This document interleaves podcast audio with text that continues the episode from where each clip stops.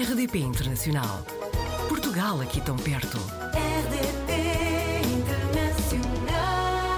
Hoje apanhamos a Raquel Figueiredo na rede, é de Espinho, já viveu em Roterdão, na Holanda, e está quatro meses em Barcelona. Raquel, bem-vinda ao Apanhados na Rede. Muito obrigada, bom dia, Joana. Bom, considerando que Raquel está há pouco tempo em Espanha, não é? Temos aqui de começar pela Holanda, porque foram cinco anos em Roterdão, não é? É verdade, é verdade, muito tempo, meia década, como eu costumo dizer. Ainda se lembra do, do dia, do momento em que decidiu, pronto, vou ter de sair de Portugal? Olha, lembro-me muito claramente, hum. e uh, ao contrário de muitos imigrantes, eu felizmente não saí por falta de opções profissionais em Portugal. Uhum. Eu podia ter continuado em Portugal, eu sou farmacêutica e trabalho na indústria farmacêutica, que felizmente.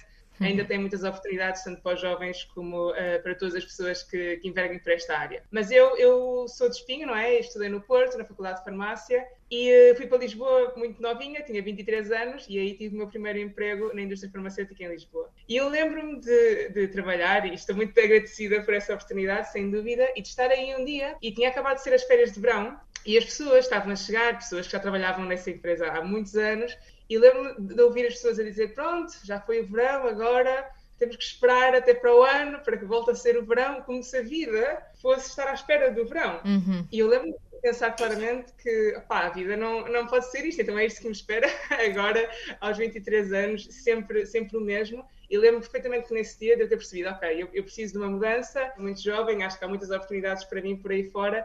E foi exatamente nesse momento que eu pensei que seria uma boa ideia ir, ir para fora.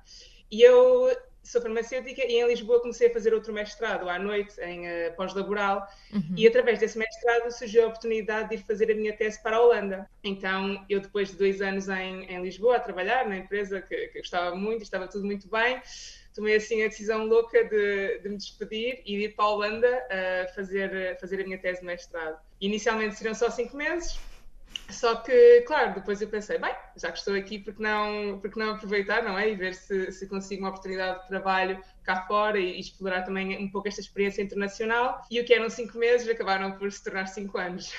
Portanto, foi uma experiência boa. Gostou de viver na Holanda? Olha, gostei muito. Ou seja, eu acho que a Holanda, eu costumo dizer que é um país que é, é uma espécie de utopia. É uhum. É muito fácil viver na Holanda. Tudo funciona bem, não há, não há burocracias, ou seja, tudo tudo funciona realmente uhum. e é muito fácil viver, mas a Holanda há aqui um pouco uma questão de um choque cultural, vá, não é? Eu acho que, que para quem é português há muitas coisas das quais se sente falta na Holanda, apesar de se ter um conforto, digamos, financeiro e profissional e um muito bom equilíbrio entre a vida e, e, o trabalho, há certas coisas como o clima, aquele calor não, dos portugueses, do qual eu sentia muita falta. Ao fim deste, de quatro anos, vá, eu falei com a minha empresa e disse que queria ir embora da Holanda e o meu plano inicial até era voltar para Portugal. E queria ver com eles se, se era possível, como eu trabalhava muito remotamente e como houve todo este boom não, dos uhum. nómadas digitais e assim, se era possível. E eles disseram-me que não, por questões de fiscais, porque não, não, ia abrir uma, não iam abrir uma empresa em Portugal, não é? Para a qual eu pudesse, ou seja, fazer os descontos e tal, mas que iam abrir em Espanha e que se eu quisesse ir para a Espanha, uhum. podia escolher a cidade onde eu quisesse viver e continuar a trabalhar para esta empresa holandesa diretamente de Espanha. E foi assim que eu vim parar a Barcelona. E em quatro meses já tem uma opinião em relação a viver na cidade espanhola? Olha, eu costumo dizer que a minha vida melhorou em todos os sentidos.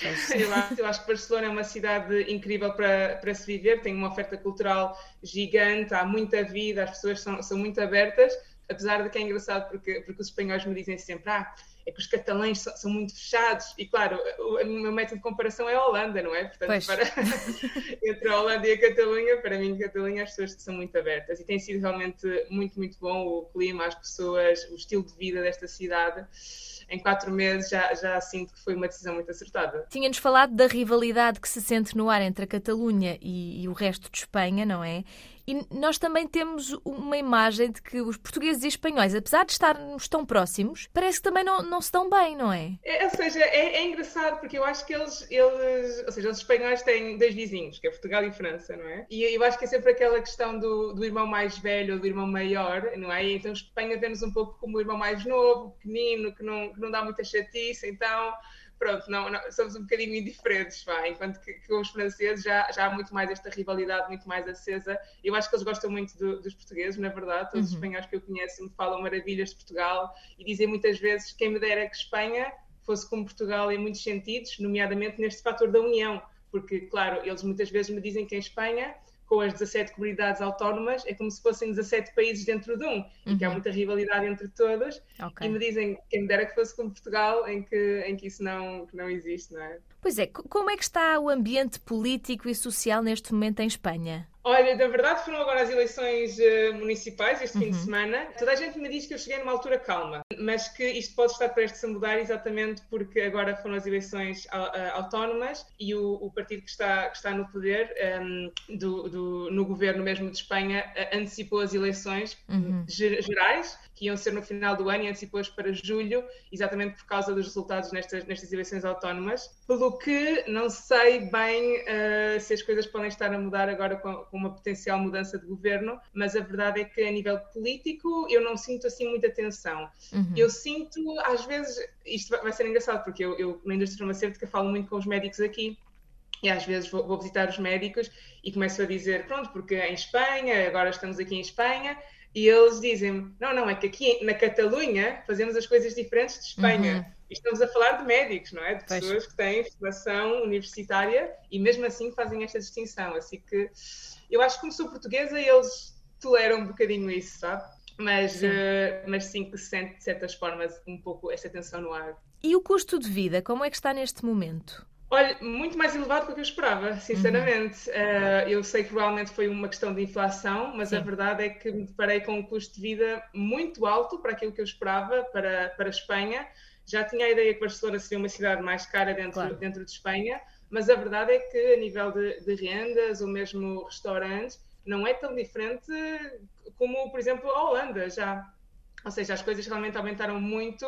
Toda a gente me diz que é uma questão de inflação, um, assim que, que, realmente se nota bastante um custo de vida que para muita gente, para muitos espanhóis, está a ser, está a ser muito complicado. Este canal de YouTube, Moda Luxa, correto? É foi, é verdade, é verdade. Foi partilhando aqui experiências na Holanda, não é? Calculo que tivesse muitas pessoas com curiosidade a fazer perguntas, pessoas que se calhar até que queriam ir viver para a Holanda. Há algum plano para fazer o mesmo agora e contar como é que é a experiência em Barcelona?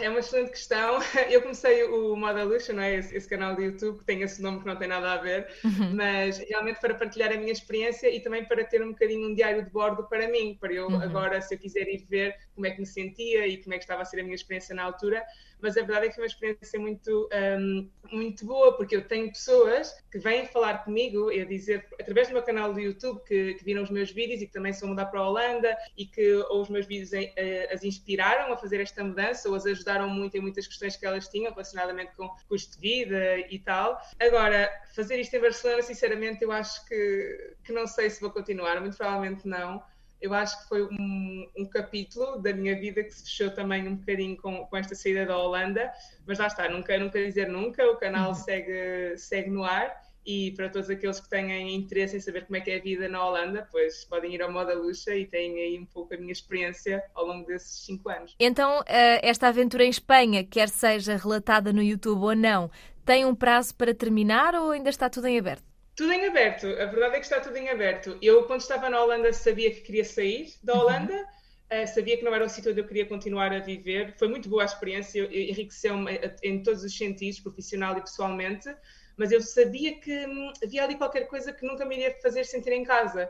E a uhum. verdade é que, ao fim de quatro meses em Barcelona, eu já me sinto tão bem aqui que eu não consigo dizer se isto vai ser uma coisa temporária ou se isto vai ser de facto permanente. Eu acho que hum, nós temos de estar sempre abertos às oportunidades, porque se há um ano me dissessem que eu ia estar a morar em Barcelona, eu se calhar não me acreditava, não é? Porque a minha ideia era ir para Portugal. Certo. Portanto, não há um prazo de, de, validade para já para mim, é ver o que, a vida, o que a vida me traz. Sendo assim, ficamos a aguardar novidades, pode ser Raquel. Claro que sim, muito obrigada.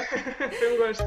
Portugal ao alcance de um clique rdp.internacional.rtp.pt RDP Internacional.